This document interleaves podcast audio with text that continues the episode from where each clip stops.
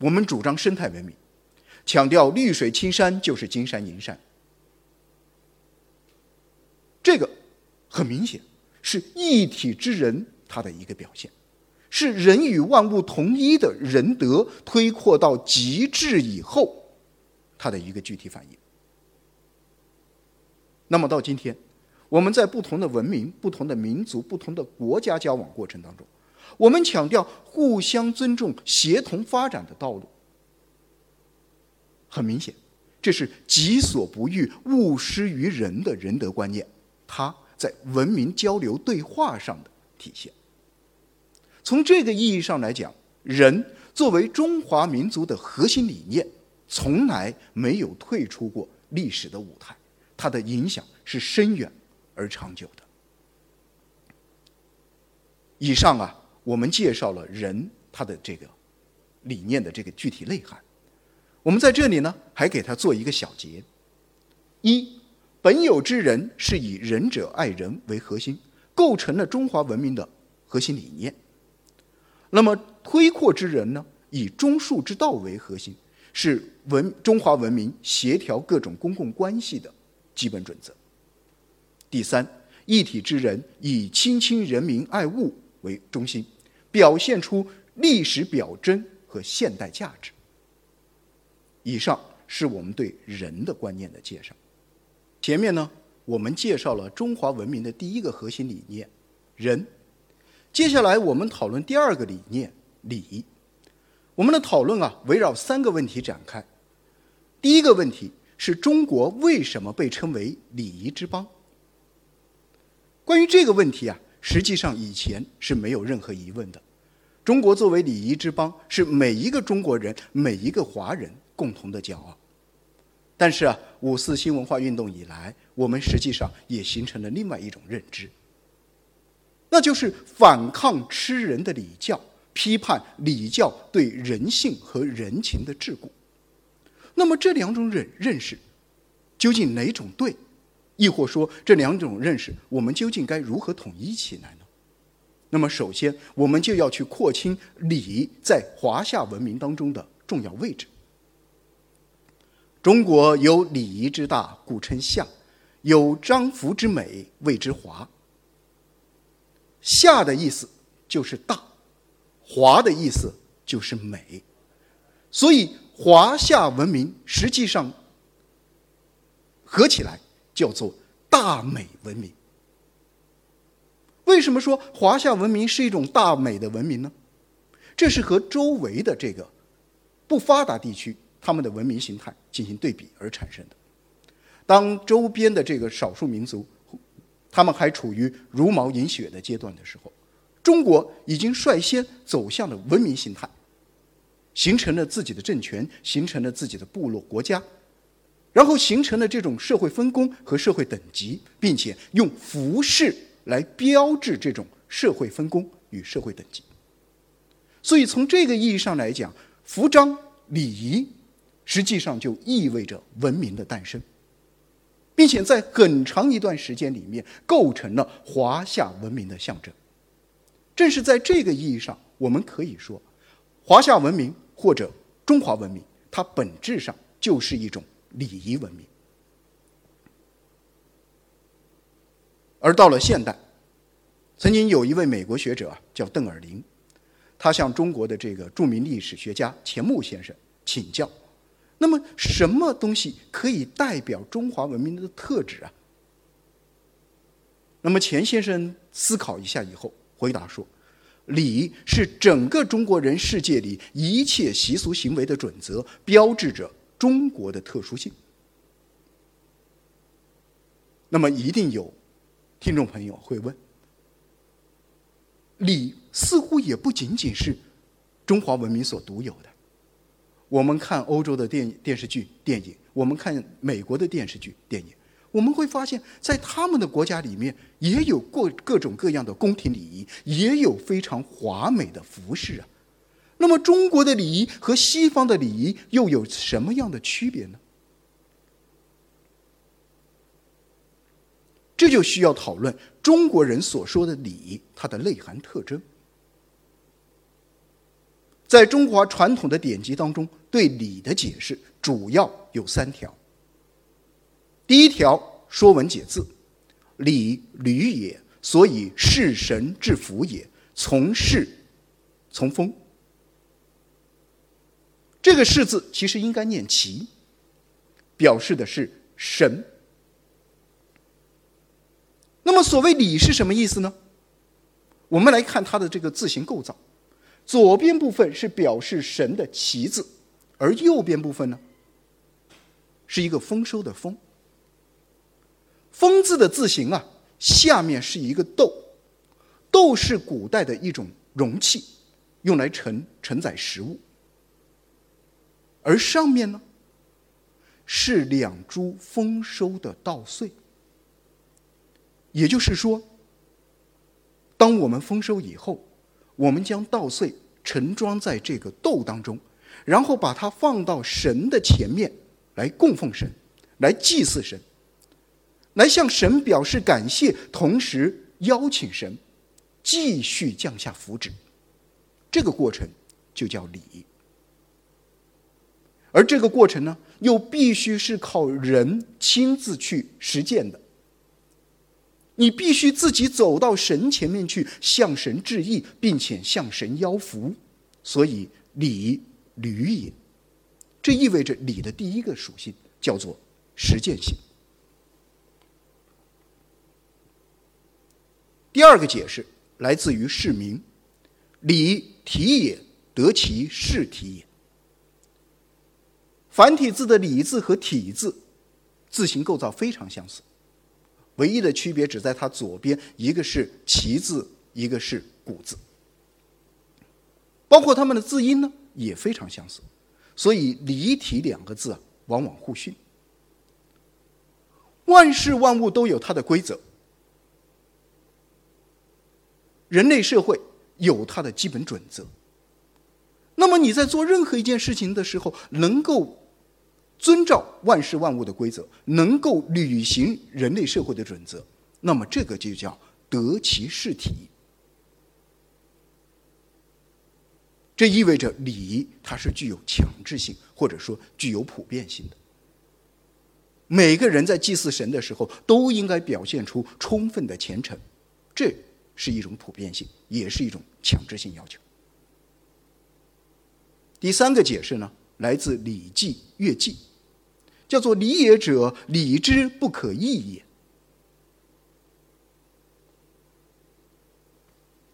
礼仪表现的是事物关系其中的原则和道理，所以礼必须强调合理性。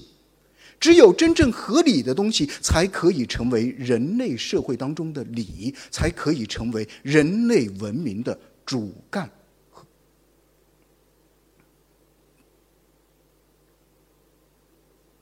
正是在这个意义上，通过实践性、强制性和合理性，共同构成了礼的三种普遍内涵。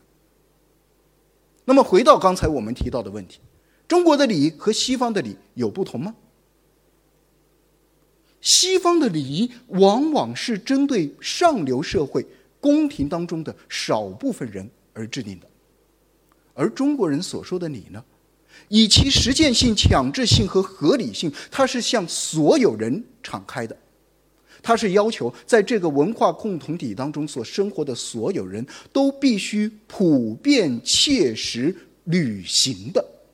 这是中国的礼和西方的礼它的一个本质区别所在。那么我们同时也知道，当我们在讲礼的时候，我们往往也同时在讲乐。我们将中国文明称之为礼仪文明，但与此同时，我们也将这个文明形态称之为礼乐文明。那么，礼和乐又是什么样的关系呢？我们这里啊，提供了一幅南宋马和之的一幅名画，是描绘的是《诗经·周颂》当中清妙之时的这么一个场景，也就是也就是祭祀这个周文王啊，他当时的一个历史场景。画的中心部分，我们可以看到，啊，有这个行礼的人，行礼的人，而画的两边呢，画了六位乐工。也就是说，当古人在行礼的时候，往往同时要奏乐，通过音乐来调整人的行为。什么时候该一起举手？什么时候该一起下拜？用乐的方式来协同人的行为。所以啊，有关于礼和乐，实际上它是在同一个场景下面共同使用，但是呢，又各自有着不同的功能。这个在《荀子·乐论》当中有叙述，叫做“乐合同，礼别异”。礼和乐，在中国的观念当中，作为文明的象征，它实际上和我们今天所处的这个时代、所处的这个社会乃至整个宇宙是紧密相关的。我们所说的礼，不仅仅是人所刻意构造出来的一种伦理规范，同时也是什么呢？天地宇宙的本然秩序，它是本然存在的。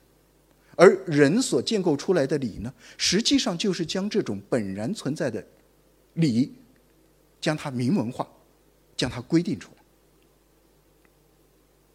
乐呢，不仅仅是配合礼来使用的，而且也是宇宙天地它本身的律动。譬如说四时的交替，譬如说水机。乱石所发出的声音，这个都是天地大乐。因此啊，最理想的乐，它实际上也就是宇宙律动的一种表现。正是在这个意义上，通过自己礼乐文明的建构，中国人试图实现与天地合一。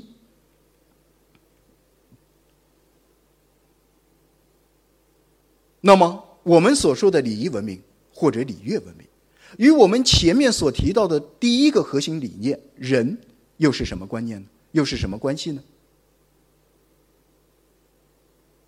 实际上，在孔子开创儒学之前，礼就已经广泛存在，而且作作为周代文明的核心，成为孔子开创儒学它的历史资源和文化依据。所以啊，孔子从一开始就回答了人和礼的关系的问题。他曾经说啊：“礼云，礼云，玉帛云乎哉？乐云，乐云，钟鼓云乎哉？”意思是我们所说的礼，难道就是贡献给上帝的玉和帛吗？玉器和丝织物，难道就是这种东西吗？我们所说的乐，难道就是青铜所铸造的钟和鼓吗？这句话的意思是，在礼和乐的背后，一定要有一个更加根本性的东西作为礼乐的内涵。那么，这个根本性的东西，在孔子所开创的儒家思想体系当中，显然指的就是人。所以啊。当他的另外一位弟子颜渊向他问人的时候，他给出了另外一个答案，叫做“克己复礼为为人”。后来的学者啊，将这句话解释为：克制自己的私欲，回复到礼的一种当然和本然状态下，这种状态实际上就是仁德的实现。因此啊，我们可以将人和理之间的关系做一个总结。人是人的道德本性，同时呢，也是天地的根本德性。理呢，是依据人而生的，是人根据自己的道德本性、上体天心而实现的一种外显。那么同时呢，理想当中的礼呢，也一定要体现这种天地之德，也就是符合天地之节，或者说，人是礼的依据，礼是人的外显，这是孔子所规定的人礼之间的关系。所以啊，在孔子的《论语》当中，“人”字出现一百零九次，是出现次数最多的核心理念；而“礼”字呢，一共出现了七十九次，是出现次数第二多的核心理念。正是在这个意义上，我们可以说，孔子所开创的儒学，实际上是一种仁礼并重的一种二元结构的学问。那么第二个问题是，我们的经史子集当中还有哪些礼仪呢？由于中国文明是一种礼乐文明、礼仪文明，所以礼。在中国传统的典籍当中，它的存在是普遍而丰富的。如果是从文献的角度来看的话，那么礼它主要首先集中在经部文献当中，也就是经史子集四部的第一部当中。经部的礼书合称为三礼，首先是仪礼。这部著作啊。被认为是周代礼乐文明的遗存，被记载和部分的保留下来。第二部呢是《礼记》，《礼记》呢是汉代时期编撰的，但是呢它的这个创作时代呢大概是在战国时期，以战国时期为主啊，将这个战国时期的这个礼的文献，把它汇编起来，在汉代的时候汇编起来所形成的一部著作，叫做《礼记》。《礼记》当中绝大一部分是用来解释仪礼的。那么仪礼为什么需要解释？因为仪礼当中啊，记载的绝大部分是这个礼的具体的这个礼仪流程，比如说怎么走、怎么做、怎么行、怎么握啊，包括就是说祭祀上帝的时候应该怎么做，祭祀祖先的时候应该怎么做啊，婚礼应该是怎么样子，记载的都是这样一些具体的礼仪流程。那么《礼记》呢，就是解释这些礼仪流程背后的用意，它起到这个作用。那么还有第三部书，叫《周礼》。《周礼》呢，传统的说法被认为是周公所作，周公所作。但是的话呢，我们今天的研究表明，基本上认定为是战国时期编撰的一部礼制之书。我们前面提到，中国文明作为一种礼乐文明啊。礼实际上是整个社会的一个整体秩序，所以这个周礼的话呢，作为礼制之书啊，实际上也就是对人类社会，尤其是对政治方面的一个整体规定。周礼当中包括六官啊，分别是天地春夏秋冬六官，然后的话呢，六官下面下设呢三百六十职，就是六三百六十个具体的官职。然后将人类社会当中所有的这个事务性的工作，全部系诸于这个三百六十职当中，从而达到呢啊，就是职和事的统一，达到一个对人类社会的一个完整的一个秩序的一个建构。那么这个书对后世的影响是非常之大的。譬如说，我们后世的这个行政，是吧？啊，古代的这个政府采取这个。六部制，六部制，吏户礼兵刑工，实际上就是模仿周礼的天地春夏秋冬六官而设置的。那么这三部书合称为三礼，共同构成了经部文献当中礼的主体部分。但实际上啊，礼的表现啊，在这个经部其他的文献当中也所在多有。譬如说，在这个春秋当中，在诗经当中。像我们刚才所引用的南宋的名画，对不对啊？它里面实际上就是说，在《诗经》啊，在《春秋》当中都有这个礼乐文明的这个存在，它的这个痕迹。另外一个主要的表现部分呢，存在的部分呢，就是在史部文献当中，那就是历朝历代的正史啊，都有这个礼制或者礼乐制，表明整个朝代啊，自从它定鼎以后。然后的话，去实现通过礼乐文明的建构的方式，去实现对这个天下的一个治理，啊，由此所形成的这个专门的记录性的文献，就叫礼制或者礼乐制。但是正史当中的礼制或者礼乐制呢，它的篇幅是比较小的。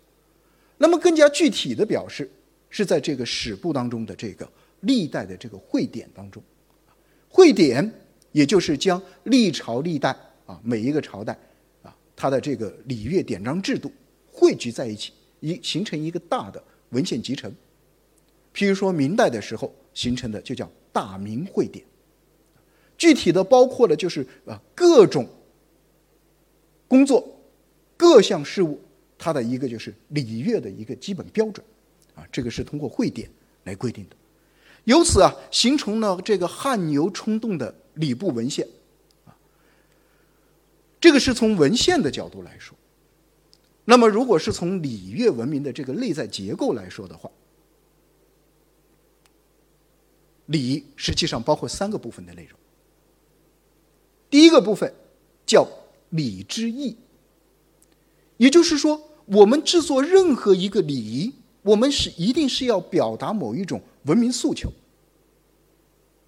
表达某一种礼仪，对不对？譬如说婚礼的礼仪是什么？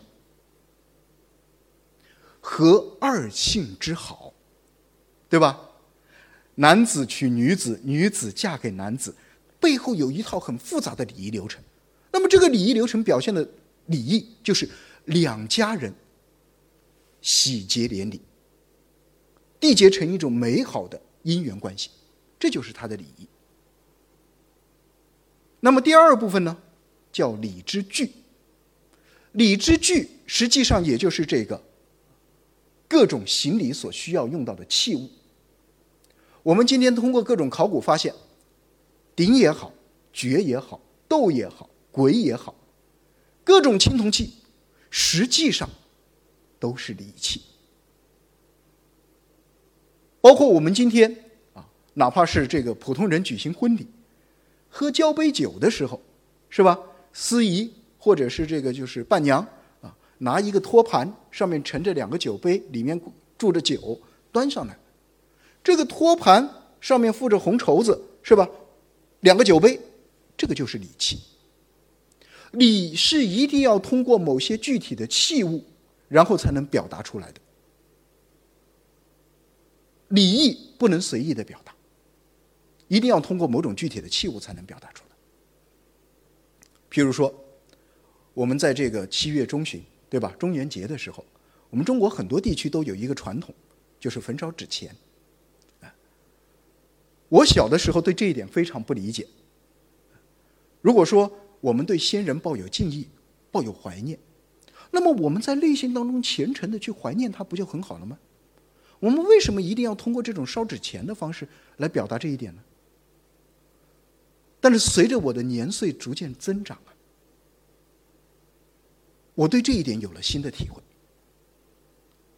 通过烧纸钱这样一个简单的行为，一，我们可以将内心的前进和怀念形象化的表示出来。